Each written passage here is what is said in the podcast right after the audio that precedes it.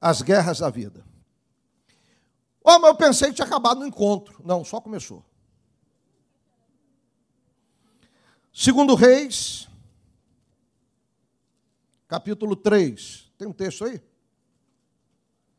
Coloca para mim aí só os versos 5, 6, 7, 8. Segundo Reis, capítulo 3, versos 5, 6, 7, 8. Nós vamos dar uma passeada na Bíblia, de Gênesis a Apocalipse. Então, quem estava esperando aí meia hora, a minha neta veio comigo de carro, disse assim, é, avó, hoje acaba tarde, né? Não, meu filho, é encerramento de encontro. Não, mas é a vovô que vai pregar.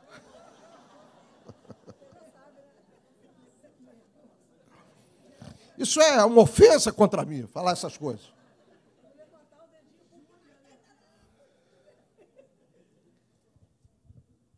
Mas depois que Acabe morreu, o rei de Moabe rebelou-se contra o rei de Israel. Verso 6. E naquela ocasião, o rei Jorão partiu de Samaria e mobilizou todo Israel. Também enviou esta mensagem a Josafá, ou Jeosafá, rei de Judá. O rei de Moabe rebelou-se contra mim. Irás acompanhar-me na luta contra Moabe, na guerra contra Moabe? Ele respondeu, jo, Josafá respondeu a Jorão: Sim, eu irei, serei teu aliado os meus soldados, melhor tradução é: os meus soldados serão teus soldados, e os meus cavalos serão teus cavalos, e seremos um só exército. E perguntou: Por qual caminho atacaremos? Respondeu Jorão ao rei Josafá: Pelo deserto de Edom. Eu quero, pode passar o próximo slide. Eu quero compartilhar com você esse contexto agora da história. Eu li, eu li quatro versos, mas os quatro versos, eles citam o nome de dois reis e de um outro reino, que é o reino de Edom. Mas eu quero que você entenda esse contexto. Uh, primeiro, eu quero localizar esses reis e esses reinos para você. Este é um mapa da antiguidade, da época da, dos povos do Oriente, mas da época de, de, de 3.500 anos atrás, entre 4.000 a 3.500 anos atrás. Percebam que já havia a Síria, a mesma Síria de hoje, ali no norte de Israel, essa que está em guerra, né, em conflito interno lá, e que sempre fez guerras contra Israel ao longo da história. Os povos que nós vamos citar agora, eles viviam exatamente aí, quando aí é o cenário também do Jardim do Éden, a Bíblia diz que o jardim do Éden, ele foi criado tendo como limites quatro rios. Dois desses quatro rios nós não encontramos mais, porque essa área é uma área de abalo sísmico. E os abalos sísmicos, os terremotos, eles podem mudar trajetos, leitos de rio, podem acabar com rios e podem até criar novos rios, como por exemplo o Rio Jordão. O Rio Jordão não existia. O Rio Jordão é fruto de um abalo sísmico que rompeu com as montanhas ali daquela região, criando duas cadeias montanhosas. Uma que hoje está na, na Jordânia, na atual Jordânia, e outra que está em Israel. E aquele vale que se abriu, que se rasgou, chama-se a Depressão Sírio-Fenícia abertura sírio-fenícia, porque vai rasgar exatamente desde as terras das Fenícias, da Fenícia mais ao sul, até da Síria, né, que fica ali no norte de Israel, mais ao norte. E aí o mar da Galileia se abriu, o rio Jordão foi, que o mar da Galileia era um lago, o rio Jordão começa a correr então e cai numa outra parte de depressão que formou o Mar Morto. Então o rio que sai de um lago e termina no mar interior, que não tem contato nenhum com o oceano. Esse é o Rio Jordão. Então, os abalos sísmicos fizeram provavelmente desaparecer dois rios citados no livro de Gênesis como sendo os limites do Éden, onde Deus colocou Adão e Eva. Mas outros dois rios que são citados lá ainda continuam existindo, o Tigre e o Eufrates. Então, esta região ali, observe onde está o nome Mesopotâmia, é a região onde provavelmente, ali de um lado é o Eufrates, do outro lado é o Tigre, onde o Éden estava. Não sabemos se mais ao norte, se mais ao sul. Na minha aula de geografia bíblica na FATEF, no seminário do, do, curso de teologia, a gente trabalha todas essas hipóteses. Quem quer conhecer mais é só fazer a matrícula, né? Procure o Michel aí, que é diretor lá, e ele resolve com você. A Gardênia também é secretária, né? Um merchandisezinho aqui, né? Uma palhinha. Mas a, a, a, a, localização do Éden foi exatamente nessa região. Por que, que eu estou mostrando isso para vocês? Porque os primeiros povos, eles são erradicados exatamente nesta região, nesse território, nessa, nessa área do planeta Terra. E ela é estratégica. E os povos, naquela ocasião, por uma necessidade de sobrevivência, necessitavam de é, ocupar leitos de rios para poder ter acesso à água. Né? E aí era muito comum as nações sucederem em guerras umas às outras. Então, de dominados passavam a ser dominadores, daqui a pouco vinha outro e aí ocupava e guerreava, e assim acontecia em toda aquela região. Vamos começar então analisando, passa para o outro. Como tudo isso começou? Primeiro, no céu. O texto de Ezequiel 28 diz que Satanás o texto de Ezequiel 28 fala de um rei de Tiro, mas é uma linguagem figurada. Ali está falando sobre o diabo. Diz que Satanás, ele começou a guerrear contra o projeto do Pai, ainda no céu, quando ele ainda era um anjo de Deus. E aí, nesse projeto, nesse projeto de Deus, Satanás foi o adversário. A palavra diabo, diabolos, quer dizer exatamente isso, o adversário. Ele foi o adversário de Deus. E aí ele começa uma guerra. Apocalipse 12 vai dizer que ele começa a travar uma guerra no céu. E Deus então chama um dos arcanjos, chamado Miguel. Arcanjo reúne a parte dos anjos que ficou do lado do Senhor e não do lado do diabo. E há uma batalha no céu. Então a guerra, ela começa antes mesmo de nós existirmos quando na eternidade só existiam seres espirituais. Não existia nenhum ser físico como nós, mas só seres espirituais, Deus e os anjos. E a rebelião e a adversidade desse anjo criado por Deus, um querubim, um, um, anjo de cobertura, responsável pela cobertura de todos os outros anjos. Ele se rebela ele entra em guerra como adversário contra o Senhor. Então a batalha começa lá. Mas o texto de Ezequiel 28 diz que Satanás foi expulso então da presença de Deus e ele caiu sobre a terra.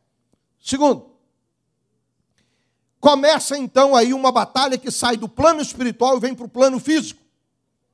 Porque caindo na terra, o texto de Ezequiel 28 diz que ele foi para o jardim. E a única expressão na Bíblia para jardim era o Éden.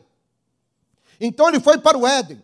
E aí nós não sabemos muito bem, porque a Bíblia não nos dá exatamente como datar isso. Ele ali caiu quando o homem, Adão e Eva já existiam, ou antes dele, deles serem criados. Ou seja, quando Deus cria Adão e Eva, o diabo já tinha caído, ou o diabo cai depois? Fica na espreita para tentar se aproximar de, de Adão e Eva e começar o processo de tentação que leva o casal à queda. Então não vamos cair nessa discussão, porque nós não poderíamos hoje precisar isso, não temos elementos para datar isso. Mas, na realidade, uh, o Éden foi o primeiro lugar na face da terra, por isso eu mostrei aquele mapa antes. Aquela região ali da Mesopotâmia foi o primeiro lugar onde começa a ser travada uma batalha que sai do mundo espiritual, na verdade ainda continua no mundo espiritual, porque Satanás é um ser espiritual, ele não tem corpo como nós temos, ele precisa de um corpo muitas vezes para se manifestar e fazer aquilo que lhe apraz, como foi o caso da serpente que ele entrou para tentar Eva, né? Porque seria difícil para nós cairmos num projeto de tentação de um ser que é espiritual e nós não vemos. Um espírito falar conosco, isso não traria tanta convicção. Então, Satanás usa um corpo, porque ele é espírito, se manifesta através daquele corpo e começa a gerar o processo de queda, que foi toda aquela conversa engenhosa que ele teve com Eva lá no Éden e depois leva também uh, Adão à queda. Então, esse processo sai do plano espiritual e agora vem para o plano físico. E atingindo o primeiro casal, a semente de toda a raça humana Toda a raça humana, a partir exatamente de Adão e Eva, foi contaminado na sua essência espiritual, mas também na sua essência física. O pecado, ele é espiritual. Ele não é, o pecado não é algo físico, ele toma forma física depois. Ele toma depois é, as características que vão fazer parte da nossa vida. E aí, claro, geralmente ele é cometido é, usando o nosso corpo, seja a boca, seja a mão, sejam órgãos sexuais, seja a mente, seja ouvido, seja a fala.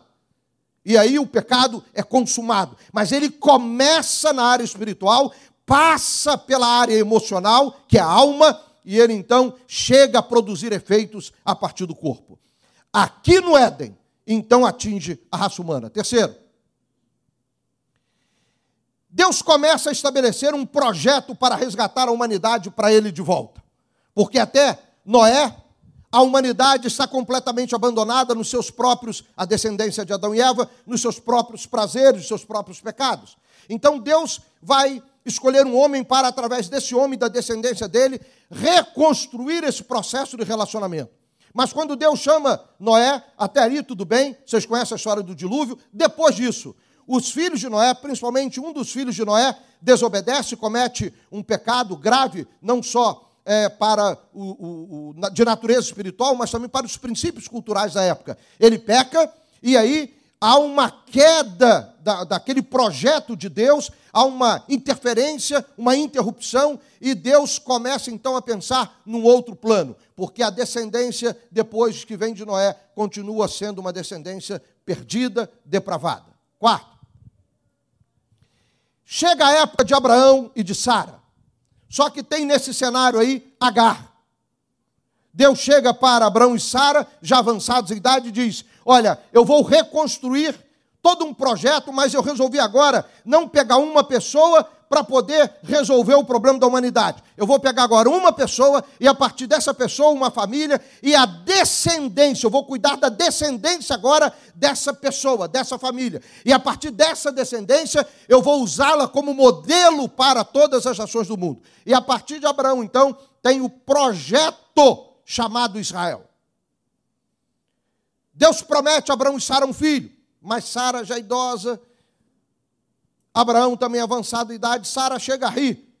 E nessa, nesse projeto, Sara vai dar um jeitinho, vai dar uma mãozinha a Deus, como se Deus precisasse de mãozinha, né? Fala assim: Abraão, faz o seguinte: você ainda tem um certo vigor, mas eu não tenho mais nenhum. Olha, pega a minha serva, Agar, a egípcia, leve ela lá para a nossa tenda, lá para o nosso cantinho, e tem relacionamento com ela e tenha filho com ela, para a gente dar uma mãozinha no que Deus nos prometeu, porque senão não vai dar certo. Eu já estou muito velho, você também. E aí nasce Ismael. Ismael o primeiro filho de Abraão, mas não o filho que Deus havia prometido, que seria aquela descendência para gerar um povo. Esse filho é Isaac, ele vai nascer depois de Abraão com Sara mesmo com idade avançada. E aí começa um grave problema, um grande problema, que na verdade tem, tem os seus conflitos até hoje, porque a partir de Ismael, nós temos nele o pai de, da, da, da nação árabe, de todo o povo árabe, porque ele foi enviado, presta atenção, a serva era egípcia. Então ela é enviada junto com seu filho para o deserto. E eles passam a viver no entorno de Israel. A Bíblia vai citar detalhes sobre isso e assim é até hoje. Qual é a grande disputa entre árabes e judeus? Abraão é o nosso pai. Quem é o herdeiro? E aí você tem Ismael, que foi o primeiro a ser circuncidado, e você tem Isaac, que foi o filho prometido a Abraão e a Sara, porque a promessa foi para o casal, não foi para Agar. Aí começa Deus construindo uma nação, a nação judaica, a nação, o povo de Israel, não judaica ainda, o povo de Israel. E a partir daí, a partir desse povo, Deus iria começar a entregar a sua revelação, Deus iria entregar a lei, a Torá, Deus iria entregar os profetas. Começa toda uma tratativa de Deus com a humanidade, mas que está restrita primeiro a um povo, porque ele está tratando de um povo. Ele quer preparar esse povo, ele quer cuidar desse povo, para depois esse povo servir de modelo, de exemplo para os outros. Vai, quinto. E aí, como filho de Isaac, nós temos Jacó e os seus doze filhos. Jacó tem o nome dele mudado para Peniel, lembram? Não, estou falando, lembro de Peniel? Muito bem, então ele tem um nome mudado para Israel. E a partir dali então começa a tomar forma a promessa de Deus para Abraão. Abraão era o avô de, de Jacó e os doze filhos que vão dar origem às doze tribos são bisnetos de Abraão. Então, exatamente nessa geração que começa a tomar forma. Os doze ali ah, ah, ah, são confirmadas as promessas do Senhor para a descendência de Jacó, que tem o nome mudado para Israel, e a partir daí é que fica o nome Israel, e as doze tribos passam a chamar de as doze tribos de Israel, porque eram os doze filhos de Jacó. Mas acontece um problema ao longo dessa caminhada. A fome bate lá na região de Israel, do território, e eles vão para o Egito. E no Egito, onde já estava José, eles acabam, depois da morte de José e do faraó que protegeu José, eles acabam se tornando escravos no Egito. E ficam lá quase meio milênio 470 anos entre o cativeiro egípcio, a chegada no Egito, o cativeiro e depois a, a, a, o período que eles migraram pelo deserto até chegar à terra que Deus havia prometido. Próximo. E aí chegamos no dia de, na época de Moisés e de Josué. Deus liberta o povo do cativeiro egípcio. Moisés é aquele grande legislador que vai receber do Senhor as revelações para a Torá, para as leis, para os cinco primeiros livros da nossa Bíblia, que nós chamamos de Torá, para os demais livros que compõem a Tanakh, que são os livros sapienciais, os livros históricos, os livros proféticos, aqueles que vão compor toda, todo esse conjunto que vai de Gênesis até o livro de Malaquias. Então Deus entrega, começa a entregar tudo isso, começando com Moisés. É claro que os outros livros vão sendo acrescentados depois. Mas o grande general que vai levar o povo a entrar na terra prometida a Abraão foi Josué. Então, Josué é esse grande líder né, que vai fazer o povo entrar na terra. Ele tira, ele sai com o povo do deserto. Josué, eh, Moisés tira o povo da escravidão. Josué tira o povo do deserto e coloca na terra da promessa. Vai. Aí nós temos o período dos juízes, quando eles entram na terra, e aí líderes vão sendo levantados porque as doze tribos se espalham por todo o território, e geralmente por todo esse território, alguns líderes, alguns homens sábios são levantados para julgarem. São, na verdade, aqueles que vão liderar, que vão governar um determinado território, um pedaço de terra, mas na verdade todos eles estão entrelaçados por serem filhos de Israel. E eles também vão, ser, vão comandar guerras, guerras de conquista, porque há povos ainda que precisam ser retirados daquela terra. Vai. Nós chegamos no período dos reis, dos três grandes reis de Israel. O primeiro deles, Saul, o segundo, Davi, o maior e o principal de todos eles é, em Israel, é, é, muito comum em Jerusalém, quando você anda em Jerusalém, você entra numa rua, é, o nome da rua é David. Aí você vai para outra rua, a rua também é David. Aí você dobra a esquina, a outra rua é David. Aí começaram David 1, David 2, David 3, começaram a dar número, porque é um tal de todo mundo querer colocar o nome do rei Davi né, na, na, na sua rua. É muito interessante isso, a, a, quase a veneração que se tem por Davi, o grande rei de Israel. Por quê? Porque Davi, na realidade, ele conseguiu um feito que Saul não conseguiu. Ele conseguiu reunir as doze lideranças, os doze príncipes das doze tribos em torno da sua liderança. Ele, como monarca, como rei, sobre todas as, as doze tribos. Saul não conseguiu fazer isso. Então, Davi é o, o criador daquele estado antigo de Israel. Depois de Davi, na sua morte, Salomão. E Salomão entra para a história como um rei muito sábio e o rei que construiu o templo de Jerusalém. Mas depois da morte de Salomão, nós entramos numa outra fase. Vai, Alessandro.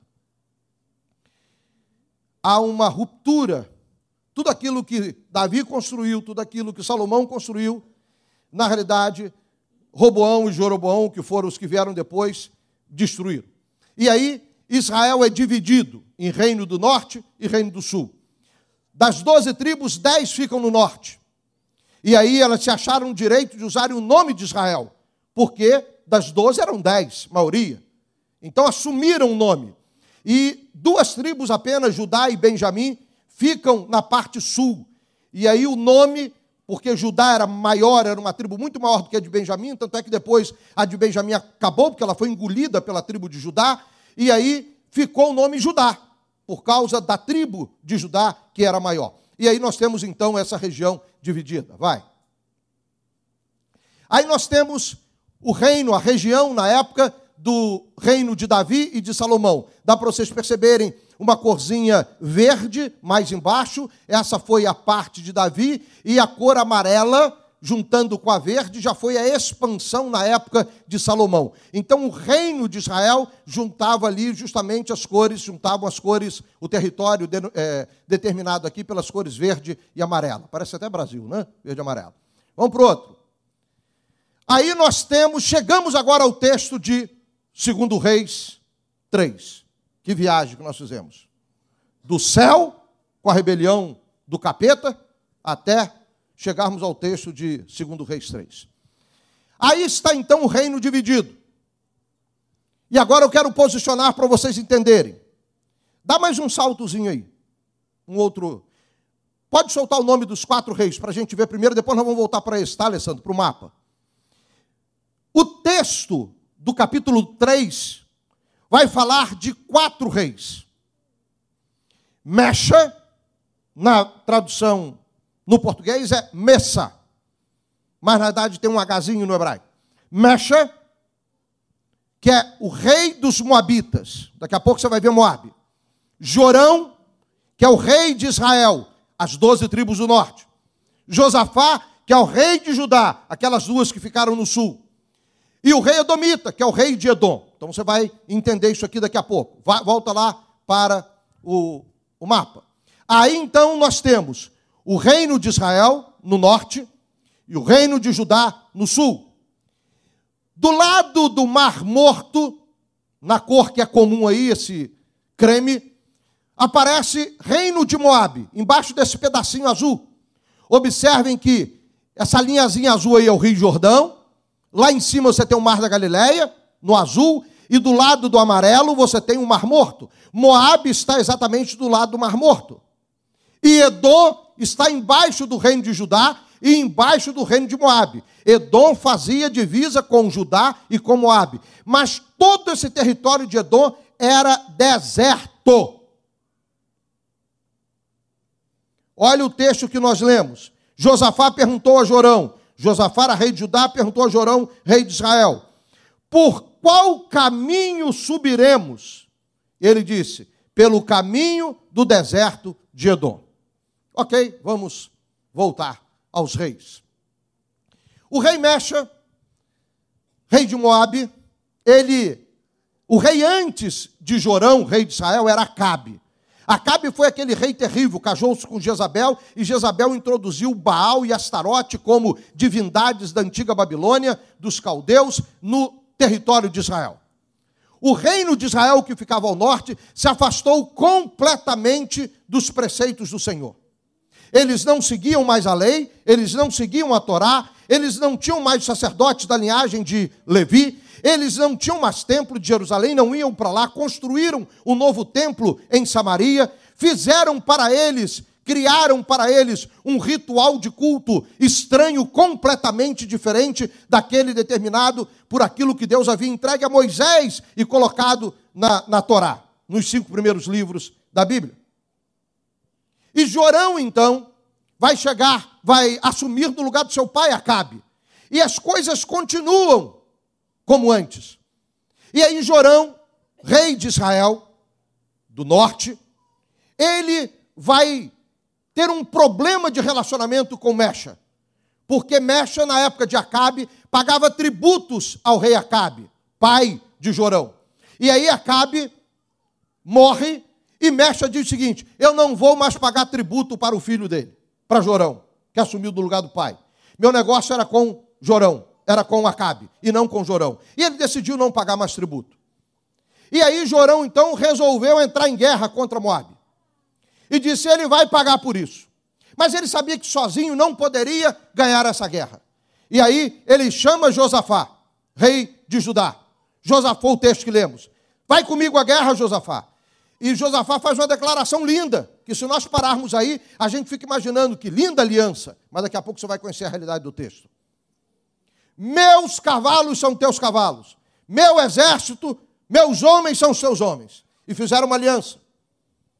E aí, Josafá pergunta a Jorão, o rei ímpio: Jorão, por qual caminho iremos?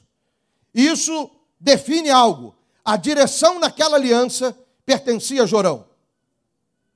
Não era de Josafá, era do rei ímpio. E aí Josafá, e Jorão determina: nós vamos pelo caminho do deserto, por Edom, passando pelo sul, contornando o Mar Morto. Nós já vimos isso no mapa. Aquele percurso ali é deserto puro.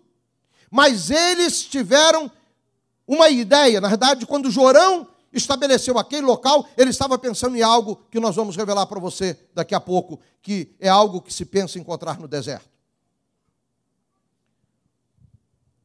Quando eles iriam, como eles iriam passar por Edom, a estratégia era: vamos fazer aliança também com o rei de Edom. Então eram três reis contra um: Jorão de Israel, Josafá de Judá e é, é, Mesh, é, o rei de Edom, que não aparece o nome dele no texto, uh, e os três vão se juntar contra Mecha, contra Moabe.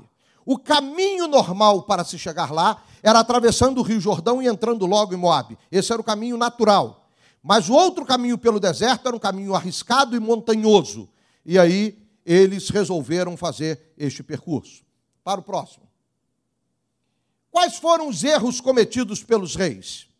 E aí nós vamos começar a fazer toda uma análise agora da nossa vida, principalmente quem está saindo do encontro com Deus, mas aqueles também que já passaram pelo encontro com Deus. Quem aqui já fez encontro com Deus? Levante a mão. Ok, então é para todo mundo.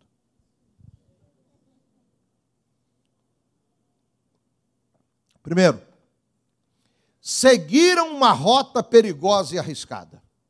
Esse foi o primeiro erro cometido por aqueles três reis principalmente por Jorão e por Josafá. Existem muitas propostas para nós neste mundo, que são propostas que apontam para rotas como se essas rotas fossem soluções. Mas são rotas perigosas e arriscadas. Ela pode até ter uma cara, uma roupagem de solução mas não vale a pena você arriscar uma rota segura por uma rota alternativa que ela é perigosa e arriscada. Esse foi o primeiro erro cometido por eles. E essa rota era a rota do deserto. Claro, o que, que eles imaginaram? Não é um caminho comum, então o exército de Moabe não vai esperar esse ataque passando por essa região de deserto montanhosa. Nós vamos pegá-los de surpresa. E na realidade, a caminhada pelo deserto, eles imaginavam, como acontece na região. Deserto, naquela região, não é nada dessas imagens que passam de montes de areia para a gente. Aquilo é no norte da África, não tem nada a ver com o Oriente Médio. O deserto do Oriente Médio é de pedra, é rochoso, tem rochas. E por cima dessas rochas, pequena camada de areia, porque o vento ou a chuva, que geralmente uma vez por ano, quando chove, acaba carregando o arenito da região mais alta das montanhas e depositando sobre aquelas rochas. Mas é camada fina de areia, não tem muita coisa. Só que a rocha que está embaixo, ela não é nivelada. Todos nós sabemos que a rocha ela tem buracos, ela tem aberturas, frechas, né? frestas, e, e, a areia, ela dá aquela ideia de nivelamento, mas quando vem a água, principalmente da chuva, da região montanhosa, que ali naquela área toda, ela cai das montanhas e corre para o Mar Morto, então quando vem a água da chuva, a água da chuva dá uma lavada naquela areia, tira aquela areia e deixa a água depositada na rocha. E às vezes, a parte da, do buraco que as rochas têm, que está coberto de areia, quando a água que vem não tira toda a areia, porque é, uma, é um buraco profundo, a água então ela fica ali e ela mina naquela areia e ela fica depositada ali naquele buraco da rocha, mas não tem para onde vazar para baixo, e a areia está cobrindo, mas tem umidade, tem água ali. E eles sabem disso lá na região. Tanto é que eles usam a corça para localizar onde está essa água. Davi diz: Assim como a corça anseia por água, assim a minha alma tem sede de ti, falando para Deus. Porque a corça faz exatamente esse movimento. Quando acaba a sua água no seu, no seu é, é, local que ela acumula dentro do seu corpo, ela dispara a correr com um olfato muito apurado para a umidade. Quando ela passa por alguma área úmida, ela trava as suas patas, cava rapidamente, e se ela não encontra água imediatamente, mas ela sabe que a água vai minar, ela deita do lado e fica esperando a água minar. Os historiadores dizem que, na realidade, no passado, os povos nômades que ficavam rodando por toda aquela região, eles acompanhavam as corças, porque as corças indicavam exatamente onde eles deveriam furar os poços. Por isso, Abraão vai furar poços e os filisteus não conheciam essa técnica e vai achar água. Depois os filisteus vêm aterrando, entulhando tudo. Aí Isaac vai cavar poços e vai encontrar água. E os filisteus continuam também entulhando. Na realidade, eles usavam a técnica da corça. E provavelmente, quando Jorão pensou em ir pelo caminho do deserto e Josafá aceitou, eles entenderam: é deserto, mas a possibilidade de água. Então eles saem para fazer essa caminhada, mas era arriscada.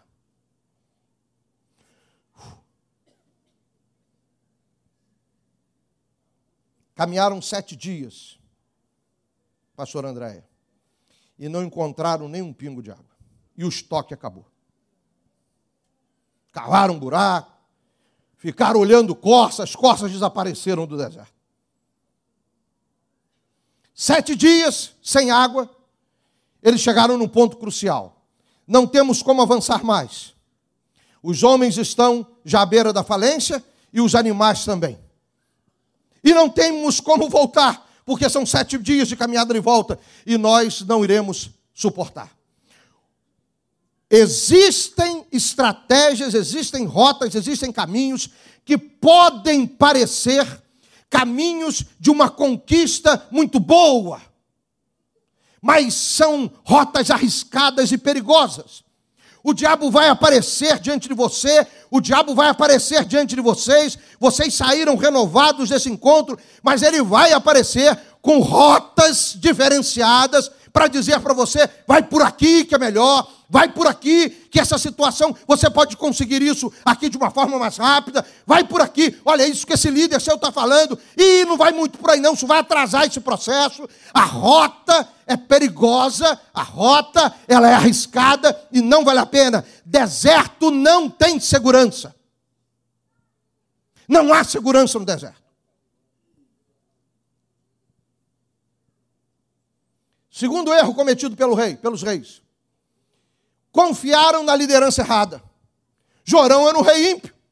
Como que Josafá, que era rei de Judá, que tinha toda uma linhagem de levitas e sacerdotes do seu reino, que conhecia o valor da profecia, que conhecia a lei, a Torá, os mandamentos, que obedecia, fazendo os rituais no templo de Jerusalém, ele sabia como tudo funcionava, ele sabia quem era o rei, o, o Deus dos exércitos, o Senhor dos exércitos. Como que Josafá, sabendo quem era Jorão, adorador de Baal, sabendo que em Israel os filhos eram sacrificados no fogo e oferecidos como oferta a Baal. Como que Josafá chega para esse rei e se submete ao seu comando? Confiança em liderança errada. Satanás é sagaz e uma das estratégias de Satanás é levantar líderes desqualificados, despreparados, porque o ser humano ele precisa de liderança. É liderança dentro de casa, é liderança no trabalho, é liderança na escola, é liderança até no meio dos coleguinhas da rua, é liderança no time de futebol, que é o capitão do time, que é o treinador, é liderança em tudo quanto é lugar. O ser humano é um ser que depende de viver em sociedade e não existe vida em grupo, vida em sociedade sem liderança. Satanás sabe disso. Líderes desqualificados se levantam, despreparados se levantam. E alguma, alguns liderados, algumas pessoas, algumas ovelhinhas caem nessa, nesse engodo, nessa rota errada e vão se orientar justamente debaixo de lideranças erradas.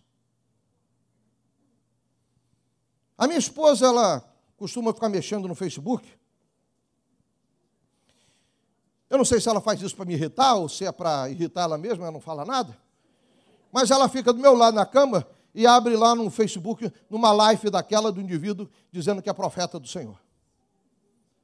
E ela fica assustada quando ela olhar para os seguidores, e tem 15 mil, 20 mil.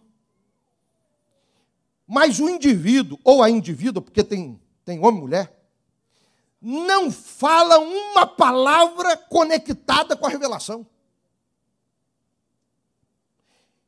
Olha, é, é uma palha, mas é uma palha que sai dali, que não precisa ter fogo perto, é só alguém falar fogo, já incendeia. Porque é muita palha, não tem substância nenhuma. E eu fico imaginando, gente, quem são esses 20 mil loucos que estão seguindo essa pessoa? Nós estamos vivendo uma geração desconectada do conhecimento. Velocidade de informação não é conhecimento. Isso que você recebe todo dia no seu zap não é conhecimento. Isso é apenas velocidade de informação. E muitas delas não são verdadeiras. Mas é tão veloz que nem nós queremos saber delas. Eu passei um áudio de um minuto para um apóstolo. Eu vou dizer, hoje eu pego ele pelo pé. E aí, no áudio que eu comecei, eu coloquei algo no início, mas deixei o que eu queria de mais importante no final do áudio. Aí ele me respondeu a primeira coisa. E eu perguntei, mas e a segunda? Ele foi e devolveu. Que segunda? Eu disse, provou, você não ouviu meu áudio até o final. Ele não teve um minuto para ouvir o meu áudio. Então ele começa, acha que está resolvido. Velocidade de informação não é conhecimento. Nós estamos, já está provado isso pelos técnicos. Nós estamos vivendo a geração mais acéfala da história da humanidade. Sabe o que é acéfalo, né? Sem cérebro. A mais acéfala da história da humanidade. Ela tem informação, mas não tem conhecimento. Aí o que, que acontece? Muitos líderes querem pastorear, muitos líderes querem profetizar, muitos líderes querem liderar, mas não tem um tiquinho de conhecimento e de capacitação para liderarem o povo de Deus. Cuidado com aqueles que vocês vão emprestar o ouvido daqui em diante. Terceiro, erro cometido entrar numa guerra que não é sua. A quem mexa o rei dos Moabitas não estava pagando tributo? A Israel? Quem era o rei de Israel? Jorão. Era alguma coisa com Judá? Tinha alguma coisa com Josafá? Tinha algum trato com Josafá? Josafá entrou numa guerra errada. Você estava pensando que tudo ia terminar em mapa? Não vai, não. Vai terminar exatamente batendo na sua cabeça, no seu coração, na sua alma.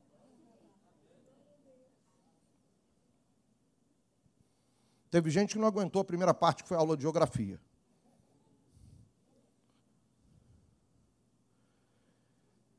Ei, deixa eu dizer algo para você. Sabe qual é o maior problema hoje da humanidade? Aliás, eu quero começar pela palavra problema. Filosoficamente, Problema é tudo aquilo que atrapalha e aniquila a sua existência.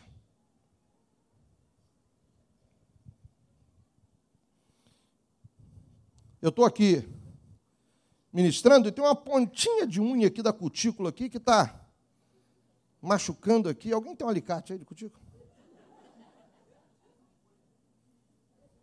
O que é comum a pessoa utilizar e se expressar. Ih, rapaz, estou com um problema aqui na unha. Mas a palavra problema, a existência dessa palavra foi para caracterizar tudo aquilo que atrapalha e impede a minha existência. Acontece que eu comecei a generalizar o uso dessa palavra. Eu comecei a usar essa palavra de qualquer maneira. E eu atraio para a minha vida ou para aquela situação, aquela circunstância, algo que na realidade não existe. Mas quando eu digo que é um problema, eu atraio, então, eu faço com que aquilo se torne um problema. Ou seja, algo que pode atrapalhar a minha existência e até impedir a minha existência. Então nós começamos a gerar problema onde não existe problema. Esse é o primeiro problema da humanidade.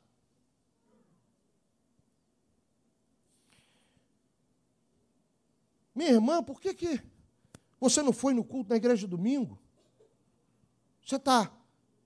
Estava tão firme, o que, que aconteceu? Eu já não te vejo há dois domingos lá. Ah, é porque meu filho surgiu com uma, uma dorzinha de garganta e eu, eu não queria pegar friagem. Ah, tá bom. Mas dois domingos depois, pega o telefone, minha irmã, seu filho ainda continua doente. Não, não é mais a garganta, não, mas todo domingo surge uma febrezinha no meu filho, por volta aí das 5 horas, 5 horas da tarde, 5 e meia. Ah, mas está melhor? Da garganta melhorou? Melhorou. E a febre? Não melhorou também. Ei, escute. O dia que o diabo descobrir as justificativas que você dá para não estar na presença de Deus, ele vai fazer com que aquele problema se torne uma realidade.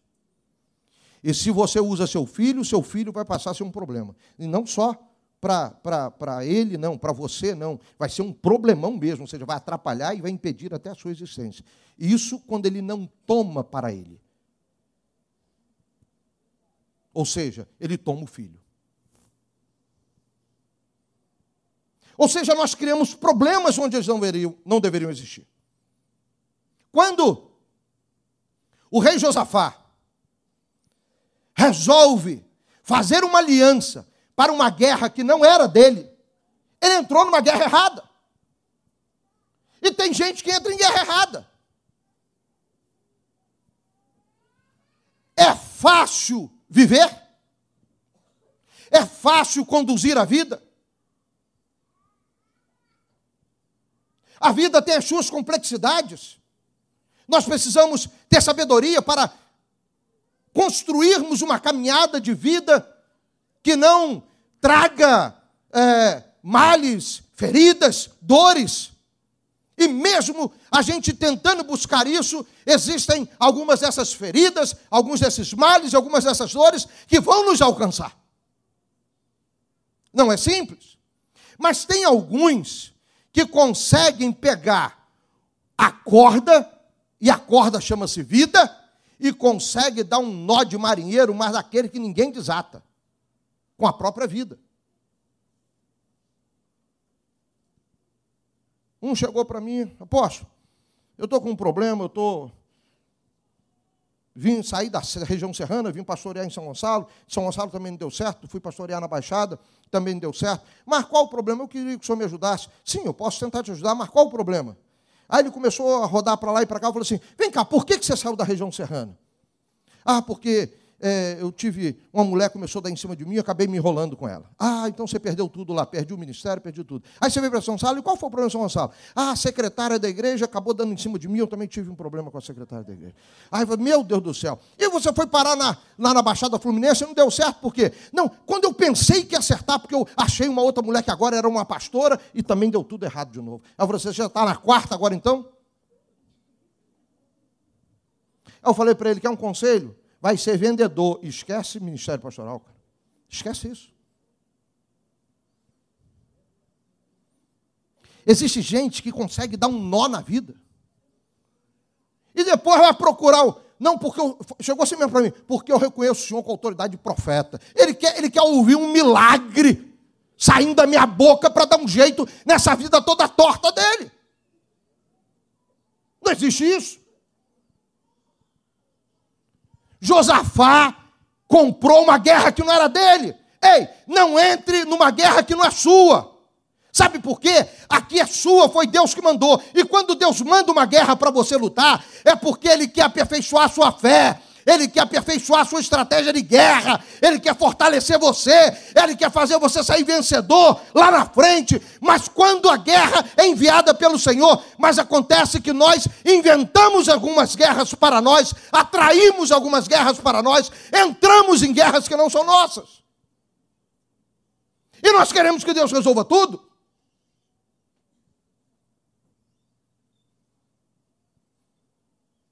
Eu e Verônica já moramos em alguns lugares. A última contagem nossa deram 23 casas. Aí paramos de contar. Nunca tivemos um problema com o vizinho. Todos os nossos vizinhos eram nossos amigos. Até aqueles que não rezavam na mesma catilha de Papai do Céu viravam amigos. Isso quando a gente não os ganhava também para Cristo. Todos.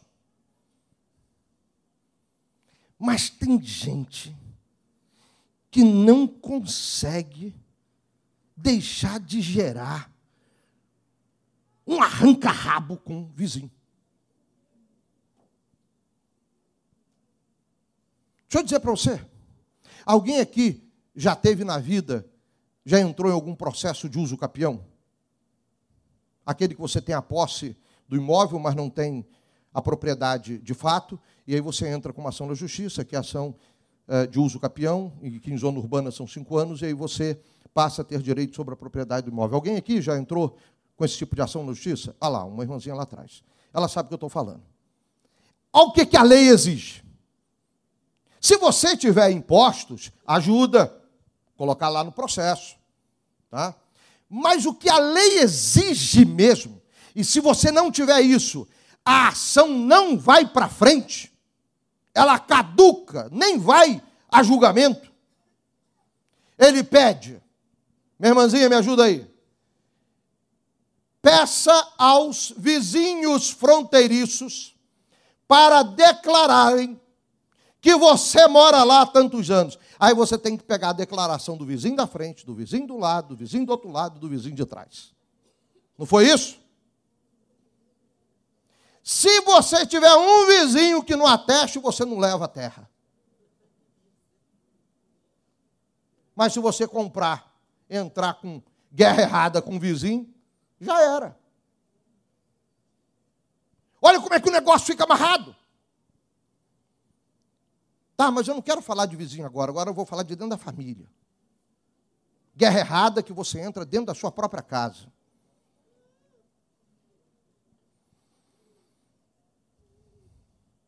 Como pais, nós imaginamos que vamos guerrear pelos nossos filhos.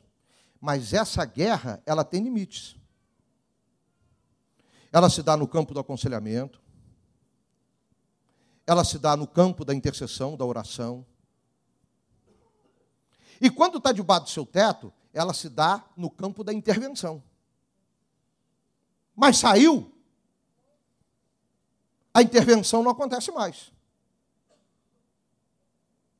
Continua a oração. E às vezes, quando dá o aconselhamento. E a gente, quem já criou filho aí? Aliás, filho a gente continua querendo até a gente morrer. Ou o filho morrer, ou a gente morrer. Porque pode estar casado, pode ser o que for, sempre seremos pais. E eles olham para a gente sempre como pais. Sempre. Você está pensando que aquela gurizada lá que te dá um trabalho, que você vai ficar livre deles depois? Nada. Ainda foi arranjar em dose dupla ainda, né?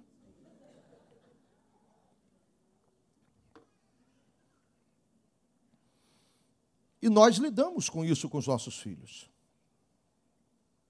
Nós tivemos um, um momento com o nosso primogênito que a gente teve que sentar e falar assim: olha, a partir de agora você pode viver a sua vida, o que você quiser viver do mundo, do jeito que você quiser, porque a partir de agora você não precisa ficar escondendo a sua vida, o que, que você está vivendo lá fora, porque eu e sua mãe decidimos uma coisa: nós sempre seremos seus pais.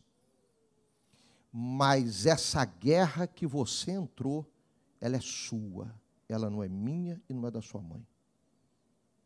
Sabe por quê? Porque teve um período que nós entramos na guerra dele, e no período que nós entramos na guerra dele, para a gente ficar ajudando no meio da guerra, ajudando no meio da guerra, três carros foram embora só para na guerra dele.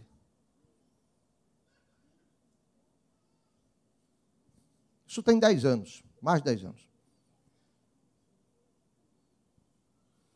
E aí nós tomamos outra decisão. A nossa intervenção vai ser outra. Nós não vamos entrar numa guerra errada. Ah, é filho, é filho. Aconselhamento, oração. Já era casado, então não dava para para intervenção. Mas fizemos a declaração que mudou essa história. A nossa e a dele. Porque enquanto isso não aconteceu, a guerra dele era errada, nós entramos na guerra errada e não, ninguém via a solução.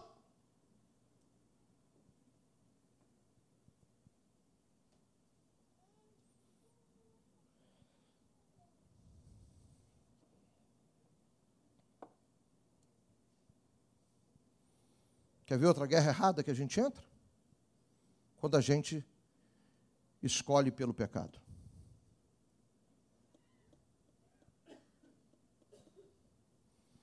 Quando a gente escolhe pecar, a gente cria uma guerra que não era para existir. Mas a gente não só cria, como a gente atrai essa guerra para nós.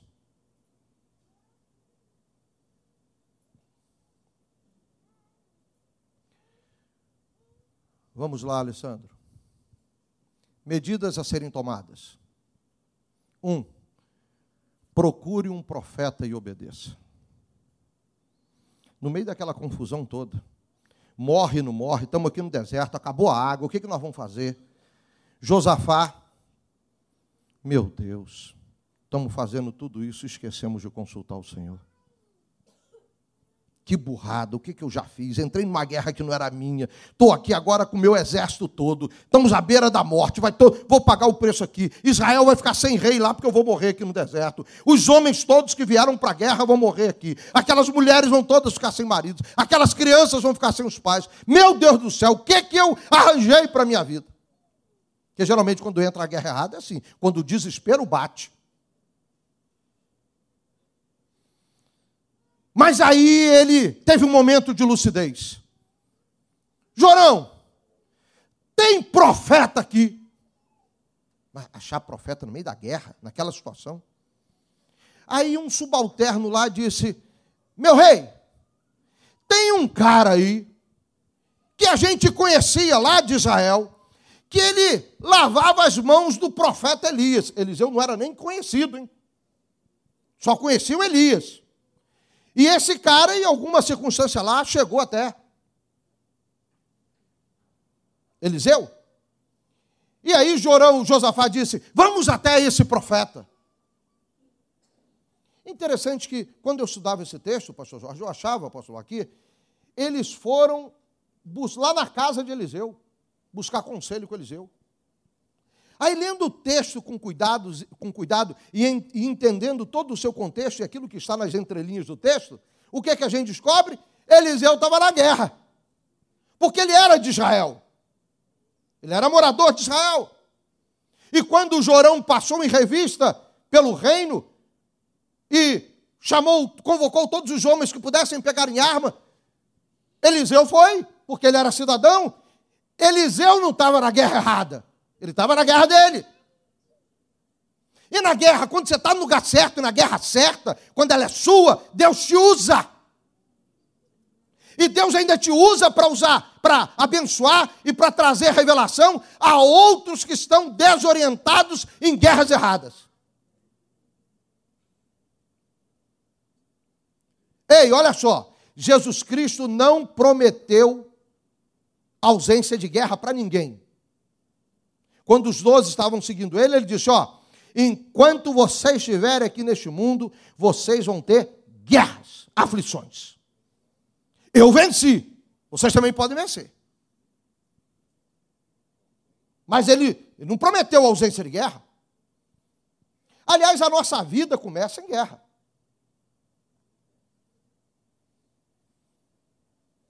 Sabia, Eliana, quando você foi gerada, milhões de espermatozoides tiveram que entrar em guerra para um só chegar lá no óvulo da sua mãe e gerar você? Que guerra.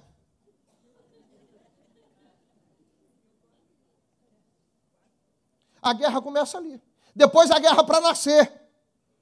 Porque está no útero, está tudo confortável. Mas quando vai dando nove meses, o bebê mete um pé na parede do útero, começa a empurrar, a cabecinha querendo achar a saída. Alguns nascem com cabeça igual triangular, igual a pirâmide. Porque está forçando, está forçando, quer sair. É guerra, ele está numa guerra lá dentro do útero. Nasceu, é outra guerra, agora é a guerra na vida. E a primeira guerra é a guerra contra os vírus, contra as bactérias, para sobreviver. Vacina dali, vacina daqui, remédio daqui, remédio dali, alergia daqui, alergia dali. É outra guerra.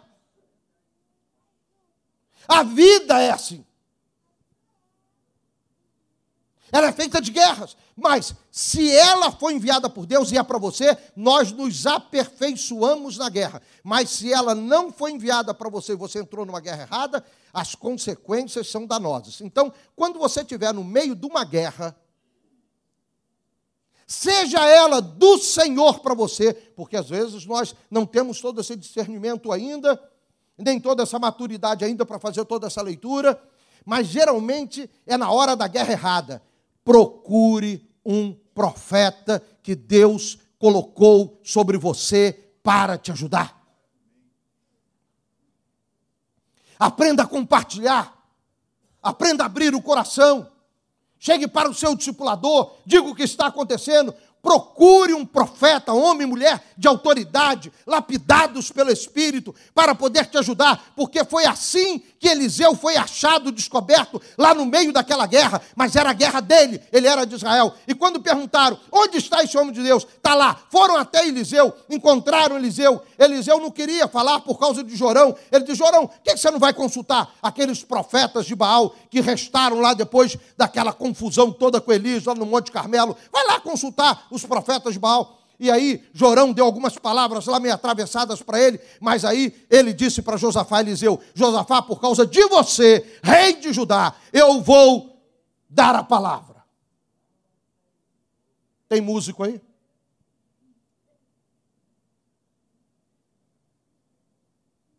Cadê o músico?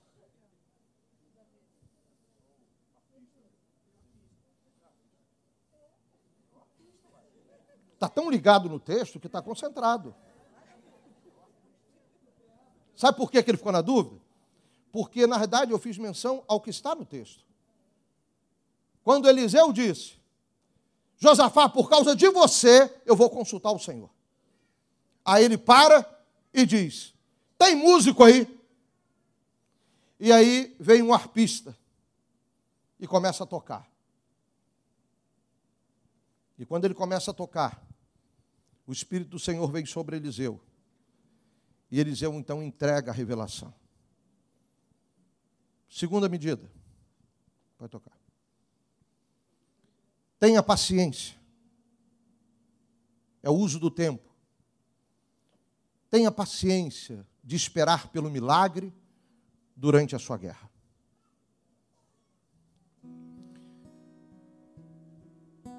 Se a guerra é sua, e Deus mandou para você. Entenda que o seu tempo não é o tempo de Deus. Porque se Deus mandou para você, Deus está te ensinando. E nesse processo de ensino, você tem que ter paciência para entender o que Deus está querendo fazer com você e através de você. Não apresse o que Deus quer fazer. Exerça paciência. Espere no Senhor. Ore. Busque o profeta. Compartilhe com o profeta.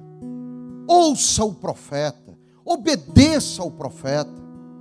espere o tempo certo que Deus vai trazer o milagre em meio às suas guerras.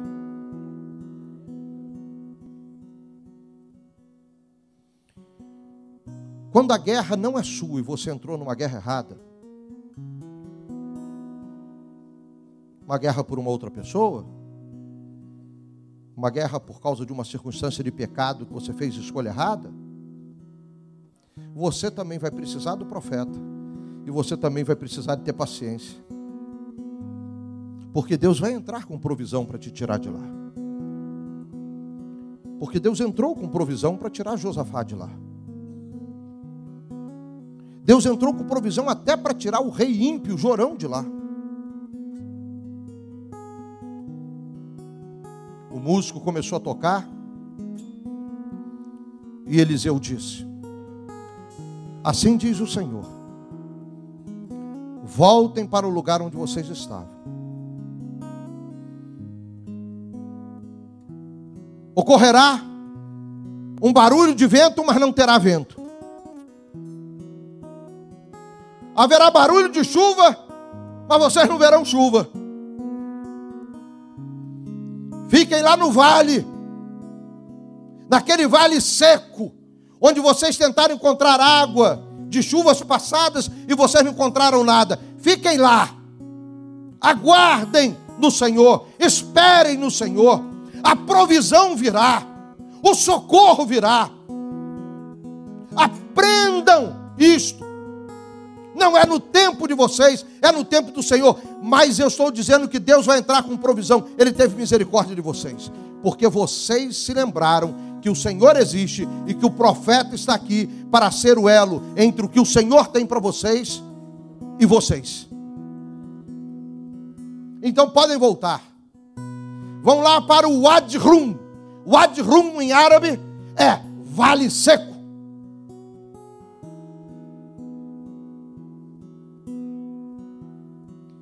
Rio seco. Porque só tinha época na época, só tinha água na época de chuva.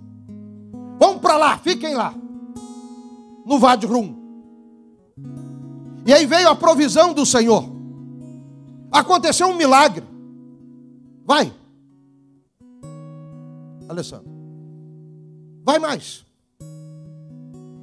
Olha aí um Adrum. Lá na terra de Edom. Edom em hebraico é vermelho. É o nome da cor. Se eu fosse dar cor para essa camisa aí, em hebraico eu diria Edom. Aquela região acontece algo lindo. As montanhas são compostas por um arenito de coloração vermelha.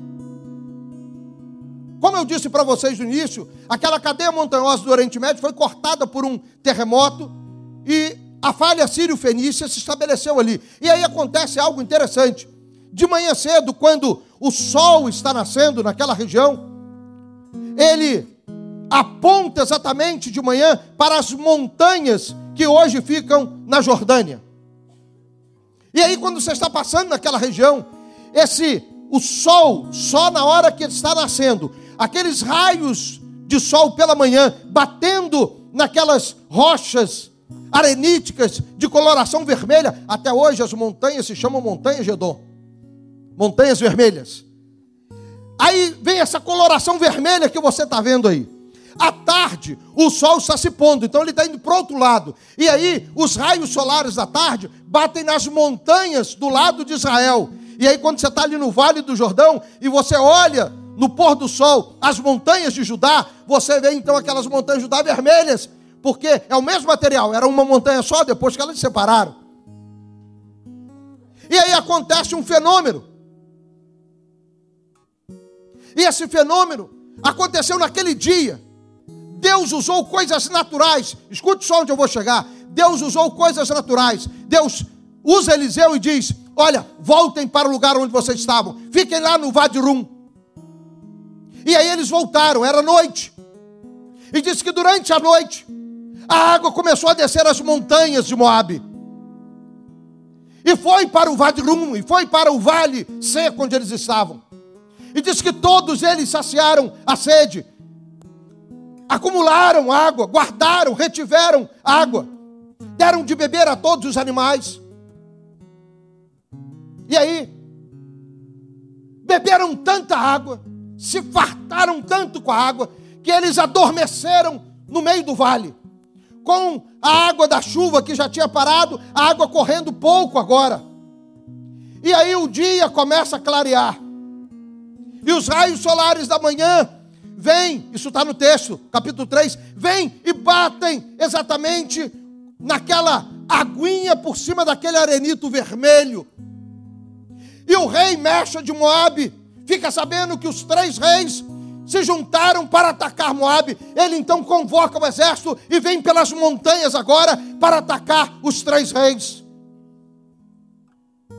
E aí, quando eles chegam do alto da montanha e olham para o vale seco, que não estava mais seco, o Vadirum, que agora estava úmido e com um pouquinho de água ainda correndo pelo vale, exatamente aí, isso é um vale entre essas montanhas areníticas de cor vermelha. O rei mexa lá em cima diz: Ih, eles se mataram. Olha o rio de sangue que corre, e são todos mortos. Gente, guardem as espadas vamos descer só para tomar os despojos da guerra. Nosso Deus, o Deus dos Moabitas, que aceitava sacrifício humano, o nosso Deus nos deu vitória. E aí desceram, e quando chegaram lá, fator surpresa. Sabe por quê? Porque quando Eliseu estava entregando a palavra profética, ele disse: Reis, voltem para o vale e aguardem a água, porque ela vai chegar. E os reis, quando receberam essa palavra, disse: Nosso problema está resolvido, não vamos mais morrer. E estavam saindo. Quando estavam saindo, o profeta disse: Ei, profeta tem revelação completa. Profeta não entrega pela metade. Profeta não entrega em parte. Se o fizer é falsidade. Deus tem mais para falar com vocês seu rei ímpio. Josafá, seu rei que entra em guerra errada, Deus não te mandou lá, você que tomou essa decisão. Mas sabe o que Deus tem? Deus tem uma palavra de misericórdia para vocês. Ele vai dar a vitória completa. Vocês vão ganhar esta guerra. E Mecha vai ter que se recolher no castelo dele. Misericórdia completa. Sabe? Tem hora que nós estamos no meio da guerra e a gente perde completamente as esperanças. E eu gosto, porque é nesses momentos que a gente perde as forças que Deus fala assim: cansou? Agora eu entro com provisão. Você estava confiando, Jorão, nos cavalos de Josafá? Josafá, você estava confiando no exército de Jorão? Jorão, Josafá, vocês estavam confiando no exército do rei de Edom? Vocês estavam confiando numa estratégia furada, arriscada, sem sucesso? Era nisso que vocês estavam confiando? Que vocês só se lembraram de me consultar através do profeta no último momento, quando não tinha mais solução e a morte iria chegar até vocês. Deus disse: Eu vou provar que sou misericordioso. E vou entrar com milagre, com provisão. Mas Deus não tocou em nada. Ó, chuva água no vale, arenito vermelho e sol. E na hora de guerrear, os soldados tiveram que pegar na espada e lutar. Isso quer dizer, para você estar atento e não ficar buscando milagre, milagre, milagre, sobrenatural, sobrenatural, porque Deus tem coisas naturais acontecendo ao seu redor que provam a existência dele, que provam o poder dele. Ele não precisa ficar dando para você prova de quem ele é, do poder dele, porque as coisas já estão acontecendo ao seu redor. Olhem seus profetas.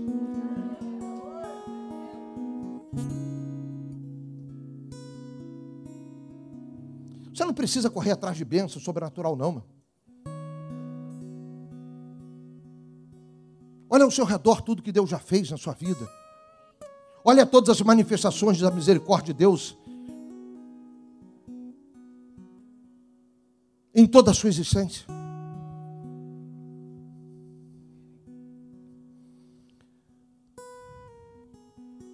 Tem mais alguma coisa aí?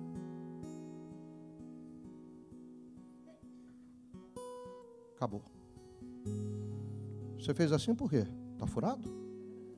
Não está bom? Ficou faltando encerramento?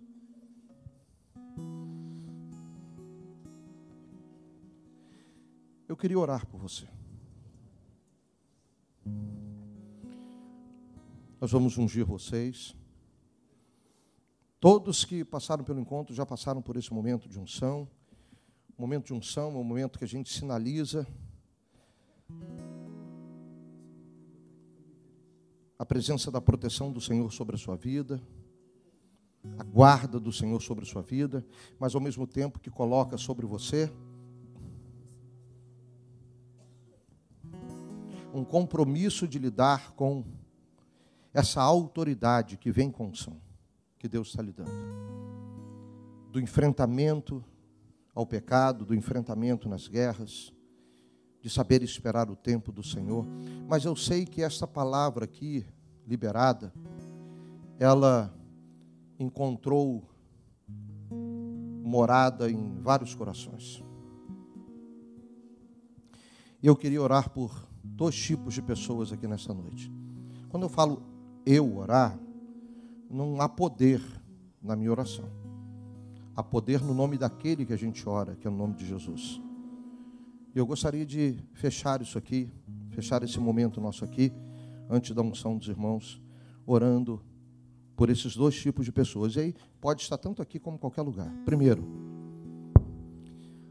você que está numa guerra que você tem convicção que foi o Senhor que enviou para você. Ela é sua. Só que é uma guerra que está difícil. Porque tem guerras que são renidas, tem guerras que são apertadas, tem guerras que são difíceis de lutar. Você acha que a guerra de Jó foi fácil de lutar?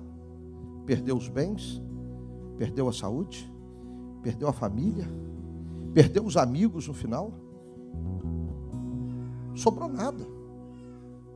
E aí Jó faz a mais linda declaração para mim de todo o Antigo Testamento. Eu sei que o meu redentor vive. Porque ele tinha convicção de que aquela guerra era dele. E quer ver a prova disso? A Bíblia diz que qual foi o segundo estado de Jó? Muito melhor do que o primeiro. O que Deus deu a ele depois foi muito mais do que ele tinha. Em filhos, em bens, em saúde. E até deve ter sido em amigos também, né? Porque a Bíblia não fala disso. Você está numa guerra, ela é sua. Deus mandou para você. Ela não tem outro nome, ela tem o seu nome. Mas ela está difícil. Ela está apertada. E eu queria orar por você que está exatamente nessa guerra, no meio de uma guerra assim. Você identificou? Se você identificou, fique de pé onde você está. A guerra é sua. Você identificou, ela é sua. Ela não tem outro nome, ela tem seu nome. Deus mandou para você. Não é guerra errada, é sua. Mas está apertada. Está difícil. Continue de pé. Segundo tipo de pessoa aqui hoje. É apóstolo. Eu pensei que tudo ia terminar com aula de geografia aqui. E aí no final eu descubro que eu estou na guerra errada. Que eu estou me matando numa guerra errada. Que eu estou me autodestruindo numa guerra errada. Mas eu quero sair dessa guerra hoje. E eu profetizo com a mesma autoridade de Eliseu que hoje essa guerra errada na sua vida chegou ao fim. Tenha ela sido gerada por você mesmo, tenha sido ela gerada por outras pessoas, tenha sido ela gerada por circunstâncias que você não construiu, mas ela chegou até você dizendo que era sua, mas era mentira, não era sua, mas você entrou nela e você precisa sair dela hoje. Fique de pé você também. Você que está na guerra errada. Você quer hoje sair dessa guerra? Fica de pé aí onde você está.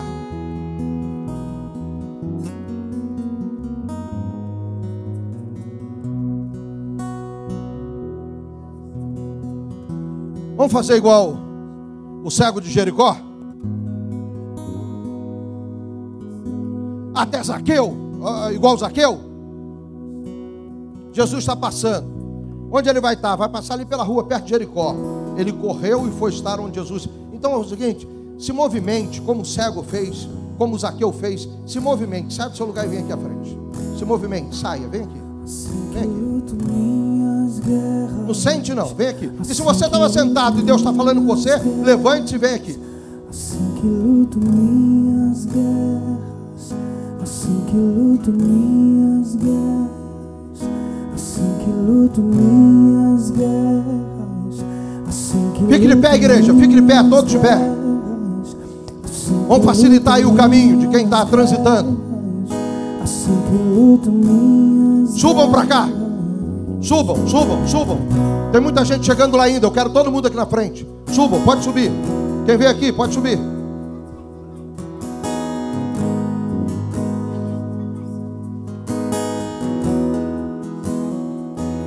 Esse lugar aqui não é diferente do lado de baixo, não. Não tem nenhuma diferença, não. Não é mais santo, menos santo. Pode subir. Vamos acabar com essa guerra. Mas nós vamos também aprender a suportar a guerra. Pode subir, pode subir. Subam todos, subam todos. Vem aqui para cima. É bom porque o povo fica sabendo para te ajudar na oração. Você que ficou aí na cadeira, é porque você tem sido vencedor sobre as suas guerras, amém? Vou repetir. Você que ficou na cadeira, é porque você tem sido vencedor sobre suas guerras. Amém? Então sai do seu lugar e contorne esse povo todo que está aqui, porque a sua mão de autoridade vai ser liberada agora a bênção sobre a vida dessas pessoas.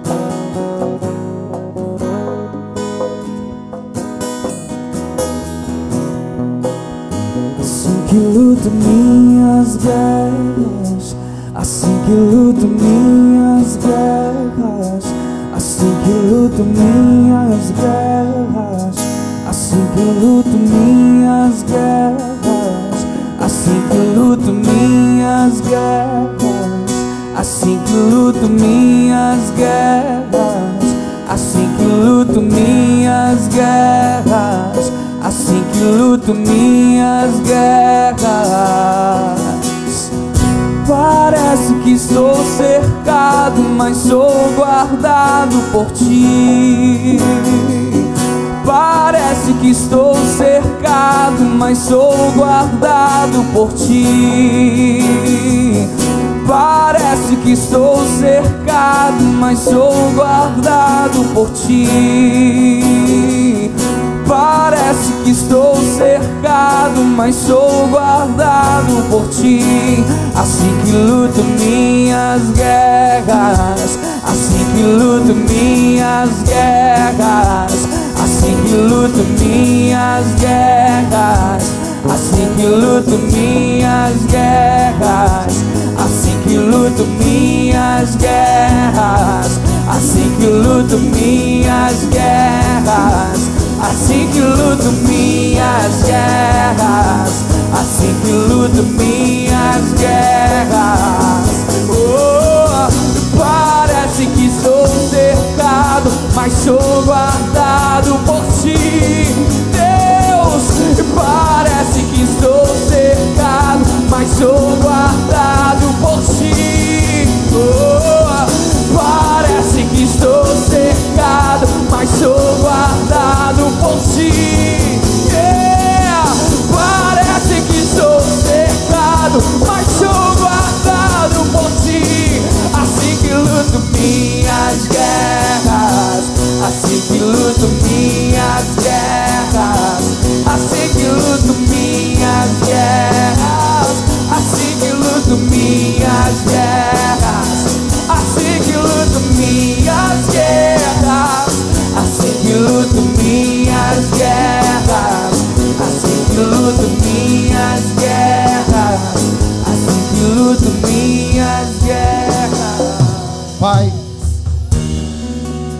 Instante, Senhor, toda revelação que o Senhor tinha para nos entregar nessa noite, ela foi consumada.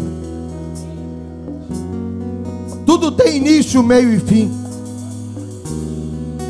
E aquilo que o Senhor queria falar com cada um de nós essa noite, teve o seu ponto final aqui, está tendo nesse instante. Então, Senhor, o nosso pedido, o nosso clamor, que vai como cheiro agradável até o teu trono nesse instante. O nosso pedido é um só. Ponha um ponto final nessa guerra. A guerra que nós entramos e que não foi o Senhor que enviou para nós. Hoje, no campo das escolhas, das decisões, nós decidimos declarar guerra errada. Eu tô fora. Eu decido, eu escolho não lutar esta guerra, porque ela não é minha. Mas, Pai, existem guerras que o Senhor enviou, então essas, Senhor, nós te clamamos, nós te pedimos que nosso espírito seja fortalecido, que nossa intimidade com o Senhor seja selada.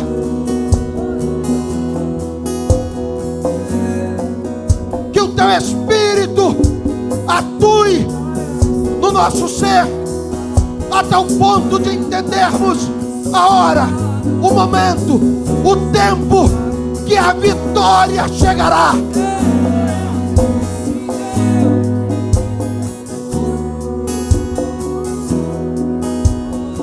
Aguardamos o Senhor, esperamos o Senhor, porque assim como fizeste naquele dia, com aqueles três reis, onde a palavra revelada pelo profeta só precisou que aquele povo, que aqueles exércitos crescem, que Deus iria entrar com provisão, mas usando tudo que era natural: a chuva, a água, o arenito vermelho, o vale Assim, Senhor, dá-nos a sabedoria para olharmos para um lado e para o outro e contemplarmos as maravilhas do Senhor e aguardarmos com paciência o momento da provisão, quando a nossa vida, que está como Adrum, como vale seco, vai ser drenado pelas águas do teu rio e nós seremos saciados da nossa sede.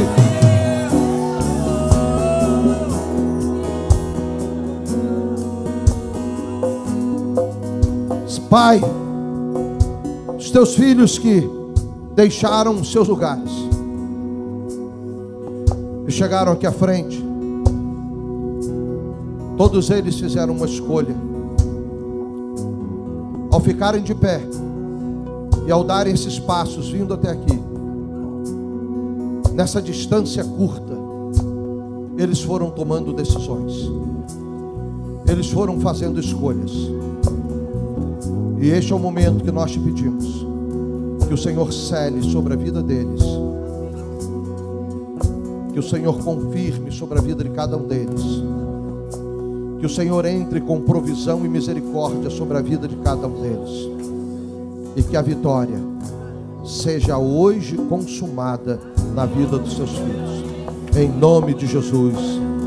Em nome de Jesus. Aplausos.